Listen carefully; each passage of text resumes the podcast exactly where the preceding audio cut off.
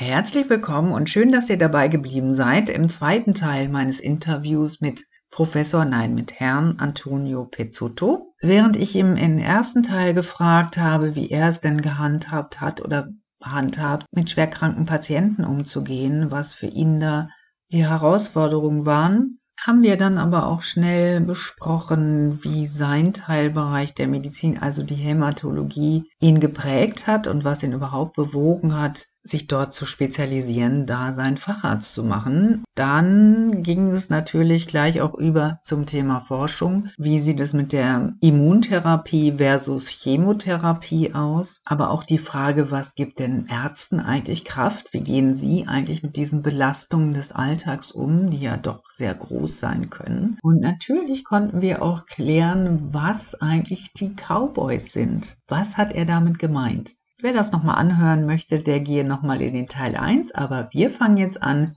mit dem zweiten Teil und wenden uns mehr noch dem Patienten zu. Außerdem müssen wir auch noch klären, was es mit der anderen Seite der Barrikade und den Pfadfindern auf sich hat. Los geht's!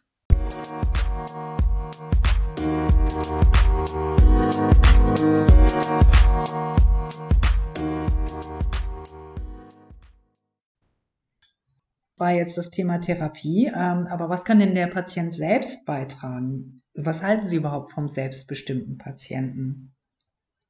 Also der Patient muss so viel mitmachen, dass ein Patient, der nicht informiert ist, äh, wirklich erstmal die Therapie noch viel, viel schlechter vertragen wird, als ein Patient, der weiß, was auf ihn zukommt.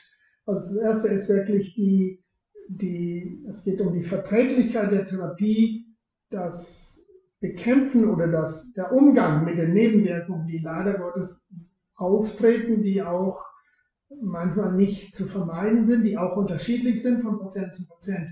Wenn der Patient nicht informiert ist, und ähm, dann ist das natürlich fatal. Und das kann dann sogar dazu führen, dass der Patient die Therapie abbricht, die vielleicht sogar eine heilende Wirkung haben könnte, Zweitens äh, ist das extrem wichtig äh, für den Umgang. Deswegen ist wiederum die Familie auch wichtig. Äh, Umgang zu Hause, was kann der Patient nach der Entlassung im Krankenhaus machen, damit er sich auch körperlich fit. Ein Patient, der informiert ist, der aktiv was macht, ist, heute benutzt man das, den Terminus, ist resilient, ist widerstandsfähiger als ein Patient, der alles einfach passiv über sich ergehen lässt. Da ist es zweifellos so. Allein, also ich weiß nicht, ob, also ich gehe nicht so weit zu sagen, dass die Heilung von der Psyche bestimmt wird. Also das würde ich natürlich nicht sagen. Aber es ist sicherlich so ein Patient, der kämpfen will, hat einfach bessere Chancen, äh, die Therapie erstmal zu überstehen und zweitens, ich glaube auch, dass ein kleiner Beitrag für die, für im Sinne der Heilung da ist durch äh, Mobilisierung von, von anderen Kräften. Wir wissen, dass das Gehirn Endorphine freisetzt.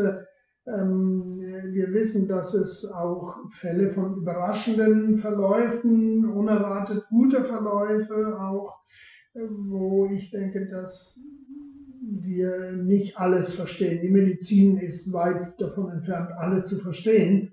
Und da würde ich glauben und hoffen, dass auch da ein Raum für eine, eine, für die selbst heilende Kraft des Patienten auch da ist. Was halten Sie denn von Dr. Google? Er macht, mm. kann man jetzt schwer sehen im Podcast. Also große Begeisterung hat sich hier nicht breit.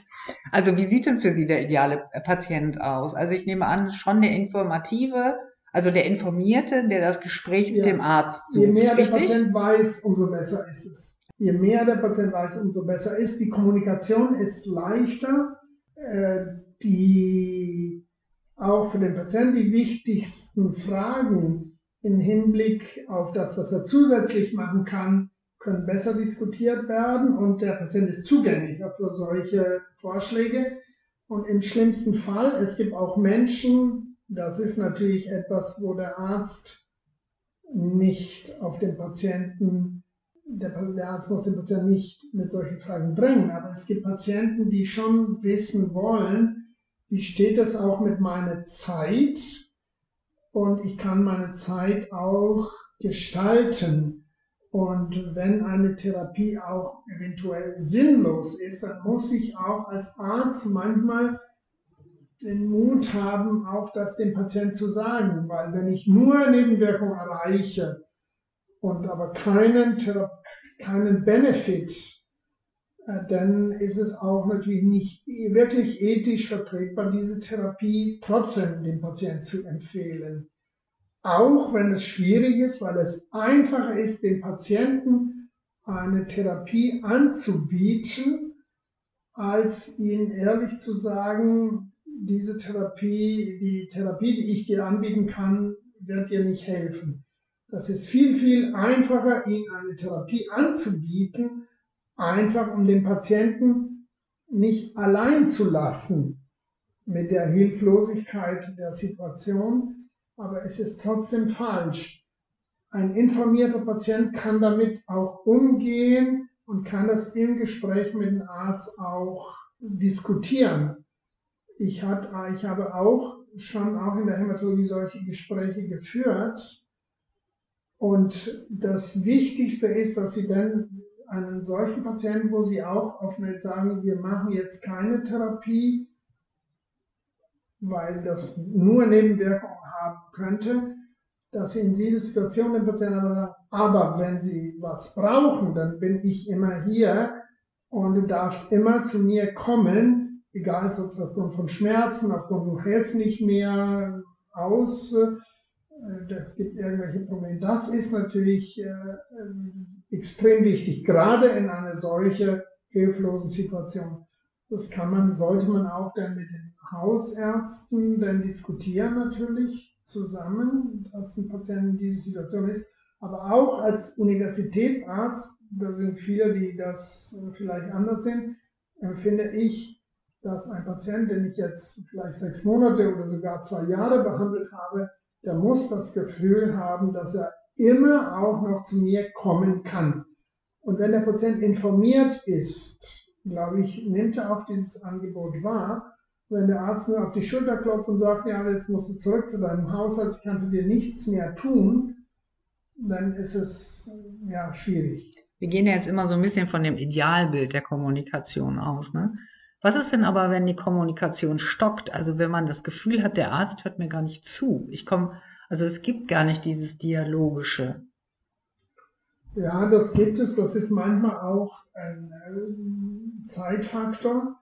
Ähm, das ist jetzt, klingt als eine Entschuldigung natürlich, äh, ist jetzt im Fall ist eines Chefarzt, der zum Beispiel durchgeht und 20 Patienten oder 25 Patienten sieht, sicherlich so, dass es äh, schwierig ist, in den, lass mal auch eine Viertelstunde, auch mal eine halbe Stunde. Es gab ja auch solche Gespräche, die länger gedauert haben, auch selbst während einer Visite, wo die ganze Visite durcheinander geht, ist trotzdem die Zeit äh, manchmal viel zu kurz. Also weil die Ärzte sehr oft unter einem gigantischen Zeitdruck stehen. Das ist aber keine gute Ausrede, weil die Zeit sollten die Ärzte finden. Und das ist auch so, dass äh, auch viele meiner Oberärzte tatsächlich bis abends, spät abends in der Klinik, äh, ja, gerade die Oberärzte, mit, die ja sehr häufig in Entscheidungsgespräche bei den Patienten beteiligt sind. Die Assistenten sind auch wichtig, aber sehr oft wird die Entscheidung auf Oberarztebene getroffen, weil die Assistenten noch in der, in der Ausbildung oder Weiterbildung sind. Und, ein, und ich kenne auch viele Oberärzte, die bei uns bis um 8, 9, 10 manchmal in der Klinik sind, gerade auch manchmal, weil sie solche Gespräche geführt haben. Aber eben Ärzte sind unterschiedlich und auch die Patienten sind unterschiedlich. Es gibt Patienten, mit denen die Kommunikation leicht fällt und es gibt Patienten, die denen es sehr schwer fällt. Wir haben das sehr häufig versucht, eben durch die Psychoonkologen, die manchmal nach der Visite dann nochmal ins Zimmer reingegangen sind und versuchen den Patienten, das ist auch manchmal abschreckend, wenn eine große Visite kommt mit vier oder fünf Ärzten, manchmal sogar mehr. Und da stehen die Ärzte alle am Kopf des Bettes äh, und äh, der Patient ist umzingelt und das ist wirklich extrem schwierig, da eine Kommunikation zu finden. Also wir haben das häufig über die Psychoonkologen und es gibt dann auch immer auf den Stationen einmal pro Woche eine Besprechung zusammen mit den Psychoonkologen, auch gerade um solche Probleme zu diskutieren. Aber natürlich. Ja, das finde ich auch ganz wichtig. Ja, das finde ich auch ganz wichtig, diesen Aspekt der Psychoonkologen. Ich finde ja sowieso, das sind die Botschafter der Patienten teilweise, die eben als andere Aspekte nochmal in die Gespräche einbringen können. Das wissen ja die wenigsten. Und da kann man sich dann auch nochmal äh, ja, anders einbringen beim Arzt als vielleicht während der Visite. Ne? Ja, ist völlig richtig. Und es gibt auch Situationen, wo wir wirklich gleich nach der Visite hier oder sogar manchmal, manchmal auch der eine Krankenpfleger oder Krankenschwester gesagt haben, gehen Sie bitte jetzt nochmal rein. Die Visite konnte das jetzt nicht klären, da war eine Barriere, die hat man gespürt und der Patient steht ja wie ein Ochs vom Berg hm. sozusagen. Und man sieht, dass der Patient nur, man sieht wirklich förmlich die Angst in den Augen des Patienten und dann, man kann, wie gesagt, das bringt auch nicht dann irgendwie mehr, denn in dieser Situation dann länger oder zu bleiben, da muss jemand anders, der einen anderen Zugang zum Patienten hat. Das kann tatsächlich ein Krankenpfleger oder Krankenschwester oder eben Psychoonkologe sehr oft, weil die natürlich viel besser oder geschult auch sind, einen Zugang zum Patienten zu finden. Also dass man sich quasi so kleine sage mal, so kleine Slots irgendwie erarbeitet, auch so als Patient und guckt, wo passt es, mit wem kann ich vielleicht später mal reden, gehe ich mal vielleicht ins Arztzimmer. Das kann man ja auch dann nochmal machen, so im Nachgang. Also ich habe das zum Beispiel ganz oft gemacht. Es ist extrem wichtig, die Psychoonkologie. Ja. Ähm, dafür könnte man sicherlich auch etwas mehr Geld investieren, weil das bringt zwar keine Erlöse, aber das macht die Medizin viel humaner und, äh, und besser und ähm, auch vermutlich erfolgreicher. Da bin ich ganz bei Ihnen. Wie gehen Sie denn mit, dem, äh, mit der Gratwanderung zwischen Mut machen und medizinisch ehrlich sein um? Wir hatten es schon mal so ein bisschen angedeutet.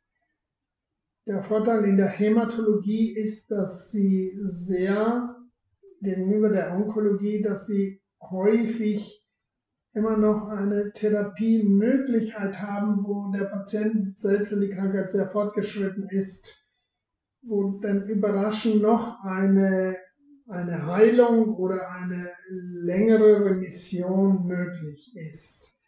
Das ist ja in der Onkologie, wenn die Krankheit sehr fort, weit fortgeschritten ist, nicht der Fall. Und das macht es natürlich schwierig. Das heißt, ich kann in der Tat einem Patienten, wo die Therapie ganz klar versagt, äh, nicht erzählen, dass alles gut ist. Es gibt auch keine Lösung. Ich weiß nicht. So, das ist, äh, wenn Sie in einer Visite zehnmal vor so einem Fall stehen, dann ist es auch für den Arzt verdammt schwierig. Und das führt dazu, dass man sehr oft, die Reaktion ist dann die falsche, dass man eher kurz angebunden ist und man schnell wieder rausgeht, weil, weil sie gar nicht so viel Trost spenden können und auch, auch wenn sie durch 20 Betten gehen können, ist es äh, extrem schwierig. Also ich habe auch leider Gottes keine Lösung. Müssen wir das mal so stehen lassen. Ich habe einige Mitpatienten erlebt, die, ähm, ja, denen es vor der Visite richtig schlecht ging und dann, wenn die Visite kam, war davon überhaupt nicht mehr zu merken und haben den Ärzten dann was vorgespielt. Merkt sie das eigentlich? Also haben sie da sofort ein Gespür, so nach dem Motto, das kann ja gar nicht sein, dass es der Patientin äh, gut geht? Das merkt man nicht immer. Manche Patienten sind wirklich so gut, dass äh, sie das jetzt gerade jetzt als Chef, der vielleicht eben einmal pro Woche durchgeht, nicht immer ähm, mitbekommen, aber selbst auch als, als, oder als Assistenten, weil die Assistenten manchmal rotieren und wissen das gar nicht. Da ist die Kommunikation mit, den, äh, mit dem Pflegepersonal extrem wichtig, weil die wissen das in der Regel. Und ich habe eigentlich immer dafür plädiert, dass ein, jemand von der Pflege bei der Visite mit dabei ist, weil gerade solche ja, falsch äh, gut gelaufene Visiten, da kann dann die Schwester sagen, aber geht man aus dem Zimmer raus, macht sie auf, das ist aber hier, die Realität sieht ganz anders. Der Patient ist sonst, lässt sich komplett gehen, der hat keinen Mut, der weint nur, sitzt im Bett. Und da ist die Kommunikation mit dem Pflegepersonal extrem wichtig. Ja, das wird aber, wird aber immer weniger, ne? Das, äh, ja, Schwestern mitgehen. Also das ist meine Beobachtung selten, zumindest. Ja, finde ich auch nicht gut. Ähm, der Druck ist auch auf das Pflegepersonal natürlich äh, gigantisch, leider. Aber es ist auch manchmal eine Frage des äh, Wollen, des, äh, ja, des Führungsstils, ne? Ja, es ist unterschiedlich. Sie haben mal in früheren Gesprächen äh, davon gesprochen, ja, von den Erfahrungen auf der anderen Seite der Barrikade. Was meinen Sie genau damit? Was ist die andere Seite der Barrikade? die andere Seite der Barrikade ist, äh, wenn man selbst äh, einen engen Verwandten hat, der die Diagnose Krebs hatte, dann wissen Sie, was es bedeutet, auf, eine, auf die Ergebnisse einer CT-Untersuchung zu warten. Äh, viele Patienten wissen, dass äh, inzwischen das äh, ein CT vielleicht beim CT wird kontrolliert, ob der Tumor gewachsen oder geschrumpft ist, ob, ob die Krankheit angesprochen hat oder nicht. Diese Wartezeiten sind für Ärzte normal, weil man sich um 30 Patienten kümmern muss. Die Ärzte vergessen, wie groß der Druck ist. Wenn man selbst nicht in der Situation war, dass man wartet auf die Ergebnisse der Histologie. Da ist das Knochenmark untersucht worden. Eigentlich wissen die Ärzte nach drei oder vier Stunden, was Sache ist. Trotzdem kommen die Ärzte erst am nächsten Tag oder am übernächsten Tag sogar und sagen die Diagnose.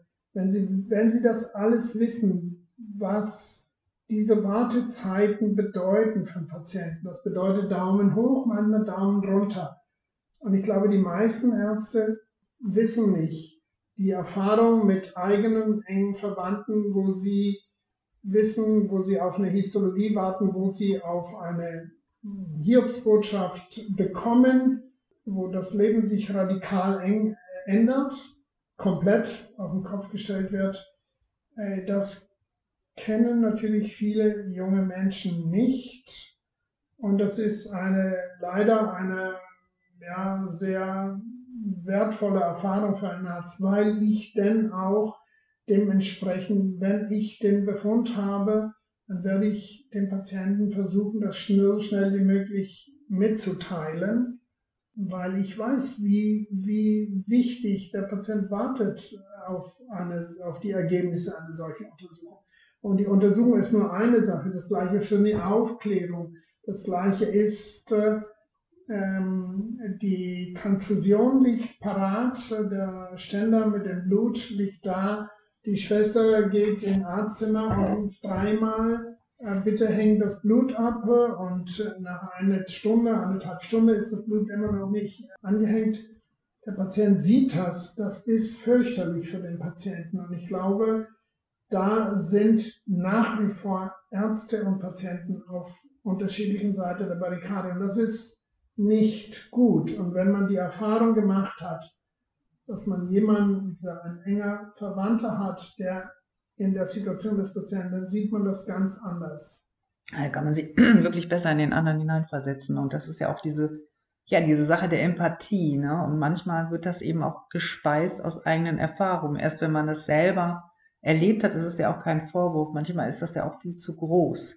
Erst dann kann man das erahnen oder erfassen, was da an, in dem Kopf des Patienten, der in dem Krankenbett liegt, liegt vorgeht. Ne? Ja, da würde ich sagen, das ist ja nicht unbedingt Empathie, weil das wirklich eigentlich müsste man das wissen. Das wird einfach schlichtweg vergessen. Es ist kein, kein böse Willen oder es ist keine Ignoranz, aber ähm, da ist noch, das ist, glaube ich, etwas, was äh, wo man eben zum Beispiel als Oberarzt oder als Chef schon, schon mal ein guten Beispiel ich äh, geben kann. Ich habe auch immer gesagt, wenn, wenn es einem Patienten schlecht geht, dann darf jeder Assistent die Visite verlassen und dann rennen zum Patienten, wenn schlecht geht.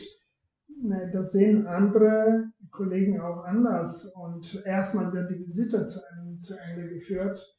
Das ist äh, diese, das muss man machen, wenn man weiß, eben, dass auf der anderen Seite nicht irgendwie ein, eine Nummer oder, sondern wirklich ein Mensch, der, der letztendlich nach Hilfe äh, ruft. Ja, das äh, sollte man immer im Kopf haben als Arzt. Aber schön, dass Sie das so sagen. Ich wollte jetzt gerade eine Brücke bauen. Man kann es manchmal vielleicht nur verstehen, wenn, wenn das tatsächlich erlebt wurde, aber so wie Sie das sehen, spricht das natürlich nochmal mein Herz an. Äh, gibt es denn äh, Patientenbegegnungen, die Sie apropos immer im Herzen tragen werden, die, also die Sie besonders ja, beflügelt haben, weiterzumachen vielleicht auch? Ja, ja, das äh, möchte ich vielleicht gar nicht unbedingt. Also ich habe auch ähm, ein paar Fotos irgendwie von, von Patienten. Man ist es immer gefährlich, wenn Sie einen Patienten so nah kommen lassen, dass sie vielleicht nicht mehr eine rational oder eine kühle Entscheidung treffen können. Das ist wirklich als Arzt extrem schwierig, aber Sie können das im Leben eines Arztes nicht verhindern, dass es äh, mal passiert. Ähm, ja, wir sind eben nicht perfekt. Und ich möchte es auch nicht vermissen, obwohl es äh, manchmal tragische Verläufe gerade gewesen sind, ähm, ja, die, die so nachklingen dann, ne? Ja, wo ich, ähm, ja, Gut, das, das äh, Wir machen jetzt hier ein schwieriges Punkt. Thema. Ja, ja. ja was äh, ja, daran anschließend, was hat Sie denn der Umgang mit Krebspatienten gelehrt? Also können Sie da hat, hat sich da was verändert, so im Vorher, Nachher? man sagt, Mensch. Ja, das beklagen alle meine äh, Familienangehörige, weil ich natürlich äh, bei den Wehwehchen, die jeder Mensch hat, natürlich äh, ähm, knallhart bin und äh, das immer vergleiche mit, äh, mit dem Schicksal meiner Patienten. Das äh, meine arme Mutter hat sicherlich und auch meine Frau natürlich, die sagen, ich sei herzlos natürlich manchmal, äh, weil ich äh, weiß natürlich, wie schwer das Leben mit Krebs sein kann oder oft ist. Und äh, wenn jemand eben ein Bewegchen, wo man als Arzt schon ein Gespür hat, das ist doch nur ein Bewegchen.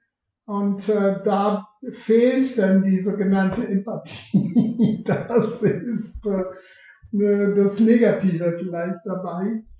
Positive, das ist äh, kompliziert. Ähm, ich denke immer, ich habe das ein paar Mal, gerade in der Onkologie, wo die Situation hoffnungslos war, dass ich mit Menschen über den Faktor Zeit gesprochen habe. Zeit, die bleibt.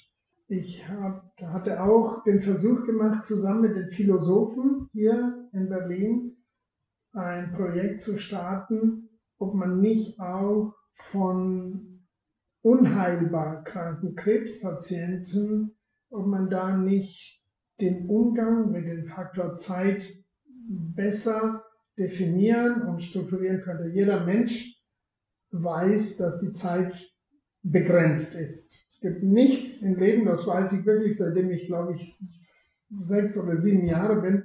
Und äh, natürlich ist dann die Diagnose Krebs konfrontiert einen wirklich mit einer konkreten Gefahr, nicht nur Gefahr, sondern manchmal ist es sogar eine, eine Sicherheit. Und wie man damit umgeht, das hätte ich gerne auch zusammen mit den Philosophen untersucht weil die Gesellschaft ignoriert diese Tatsache Zeit. 99 Prozent der Menschen tun so, als ob sie 150 Jahre weiterleben würden. Das ist etwas, was natürlich extrem schwierig ist, weil es auch eine unangenehme, ein unangenehmer Aspekt ist, aber aus meiner Sicht doch ganz wichtig, weil das natürlich die Prioritäten im Leben auch definiert. Die Zeit definiert, wo setze ich meine Prioritäten. Und die meisten Menschen tun das äh, eigentlich nicht. Das würde ich vielleicht tun, wenn ich einen klareren, eine klarere Perspektive auch im Hinblick auf die Zeit hätte. Das hätte ich gerne. Ich habe begonnen, auch da ein Projekt, aber leider fehlten, fehlten Geld und, und Instrumente auch. Äh, wir wollten auch Patienten befragen zum Thema Zeit. Eine Ärztin der Klinik hatte sich auch dafür sehr interessiert.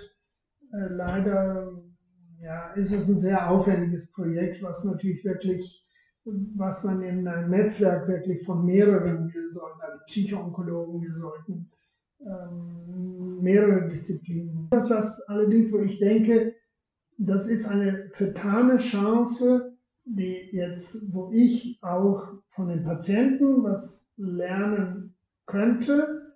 Man stellt sich immer für sich selbst als Arzt, die viele Ärzte äh, haben, stellen sich sehr konkret, auch gerade wenn sie selbst Krebs haben, die Rate an Selbstmord bei Ärzten, die Krebs haben, ist ja viel höher als eine, eine Dunkelziffer. Die ist aber viel höher als das, was bekannt ist. Ich denke, da sollte man schon forschen und äh, ja, unsere Gesellschaft ist eben auf Schönheit ähm, und Genuss und äh, Erfolg äh, getrimmt und alles, was natürlich äh, negativ besetzt ist, allein die Diagnose Krebs, ist eben ein Tabu oder wird dann schnell ignoriert, als ob man eine sichtbare Pestbeulen hätte. Dazu kann ich übrigens einen kleinen Lesetipp äh, rausbringen, und zwar von Hubertus Meyer-Burkhardt, die ganze, diese ganze Scheiße mit der Zeit. äh, der hat das da auch thematisiert. Eigentlich hat er vorher schon dieses Buchprojekt im Kopf gehabt, bevor er dann eben auch ein Karzinom hatte. Aber das Buch kann ich wirklich empfehlen. Es ist auch sehr unterhaltsam beschrieben, weil es da auch nicht nur um die Krebserkrankung geht, sondern tatsächlich um dieses Auseinandersetzen mit der Zeit, das, was Sie eben auch angesprochen haben. Also das nur mal so am Rande. Erfahren Sie eigentlich von ähm, erfolgreich behandelten Patientinnen und Patienten später, wie es denen geht? Und interessiert Sie das auch? Ja, interessiert mich, tut es natürlich äh, sehr. Ähm, das ist auch eine Freude, klar, und auch ein, ein ja, das Gefühl, dass man nicht äh, wirklich umsonst äh, jetzt 40 Jahre gearbeitet hat ich frage mich sehr oft auch, wie es manche Patienten, die ich in Heidelberg äh, behandelt habe, wie es denen geht. Ja, das, äh, klar, das ist eine, eine Motivation. Es gibt Patienten, die auch eine Postkarte oder sonst was schicken oder Grüße. Ich glaube, das ist gar nicht für viele Patienten gar nicht so einfach, weil man natürlich auch ein Kapitel abschließen möchte. Also ich nehme das jetzt nicht als quasi Undankbarkeit, wenn ein Patient sich nicht meldet, weil ich das sehr gut verstehe auch, dass Patienten gerne mal das Kapitel auch der Erkrankung, der Behandlung abschließen möchten. Apropos abschließen, wir sind jetzt schon am Ende. Ich hätte es jetzt fast auch gar nicht gedacht. Was wir allerdings nicht mit untergebracht haben, waren die Pfadfinder, äh, die ich ja in meiner Anmoderation erwähnt hatte, denn äh, soweit ich weiß, waren sie auch bei den Pfadfindern. Ja. Und das hat sie ja auch sehr geprägt. Ja, bei den Pfadfindern äh, gab es zwei Sachen. Die erste ist, dass man gelernt hat, dass man versucht, mindestens beizubringen, denke immer an die anderen, bevor du an dich selbst, selbst denkst.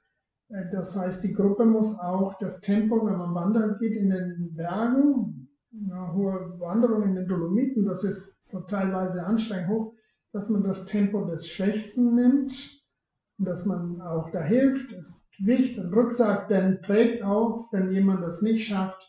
Also immer das Denken an die anderen, bevor man an sich denkt, an selbst denkt. Das ist ein Training oder, oder ein Beispiel geben dass es wichtig ist. Das zweite ist ein Motto, das denn die ältere Gruppe hatte. hier an der Schulter. Das ist ein lateinischer Spruch, da stand Estote parati. Das bedeutet in Lateinisch sei bereit. Und das kann man sowohl im Hinblick auf sei bereit zu helfen, wenn du gebrauchst wirst. Und das zweite auch sei bereit, wenn das Leben dich äh, jetzt äh, äh, dich äh, auf Wiedersehen sagen oder ja, auch, auch nicht so ähm, äh, an das Leben so klammert. Ja, klammert ist schon wichtig, aber dass, dass es auch möglich ist, halt, dass es äh, nicht anders geht. Also wir hatten auch einige Tote, auch junge Leute, die, die gestorben sind. Das sieht man, das kann passieren, das gehört zum Leben leider. Und das Erkenntnis, dass das möglich ist, dass niemand sozusagen eine Garantie hat, dass es nicht bei ihm passiert. Das zu wissen ist schon wichtig. Das meinte ich auch mit diesem ja. sei bereit. Das Bild mit dem Rucksack finde ich besonders schön. Also, dass man vielleicht wirklich mal guckt, wer kann eigentlich im Moment mal den Rucksack nehmen? Und das ist ja auch so in, wo wir das Thema Angehörigen hatten, Angehörige hatten, dass man, oder auch Freunde, dass man mal guckt, wer kann eigentlich ein bisschen Teil des Weges jetzt mal den Rucksack von dem Patienten übernehmen oder auch mal wieder zurückgeben, dass der Angehörige dann auch mal den Rucksack wieder zurückgibt an den Patienten, der dann hoffentlich auch diese Krebserkrankung überstanden hat und dann auch mal wieder ein bisschen mehr Gas geben kann und da dann auch wieder sagen kann, okay, ich, jetzt bin ich wieder dran. Also das wäre so meine Idee. Äh, zu dem Thema äh, Dankbarkeit, das haben Sie ja auch schon gerade angesprochen, dass äh, Sie das nicht so werten, dass Sie dann undankbar sind. Aber ich weiß auch, dass Sie es schwer aushalten, wenn man mit sehr viel Dankbarkeit Ihnen entgegenkommt. Ähm, ich muss das aber jetzt leider tun. ich mich auch sehr bei Ihnen jetzt hier für dieses Gespräch bedanken, was mir unheimlich viel Spaß gemacht hat und äh, auch sehr viele Aspekte zum Tragen gebracht hat, um meine Wangen zu glühen, weil das sehr, sehr intensiv äh, war, was wir hier besprochen haben. Ja, also ich, äh, ja, ich danke Ihnen sehr und ähm, kann allen Zuhörerinnen und Zuhörern auch nur Danke sagen, dass Sie diese Premiere mit uns zusammen gemanagt haben. Und äh, sag erstmal, ja, hier auf Wiedersehen, auf Wiederhören. Bis zum nächsten Mal hoffentlich bei Nellas Neuaufnahme und gerne auch mal in meinen Blog schauen, das Zellenkarussell. Ich sage auf jeden Fall mit Herrn Pizzuto Tschüss für heute. Danke und Tschüss.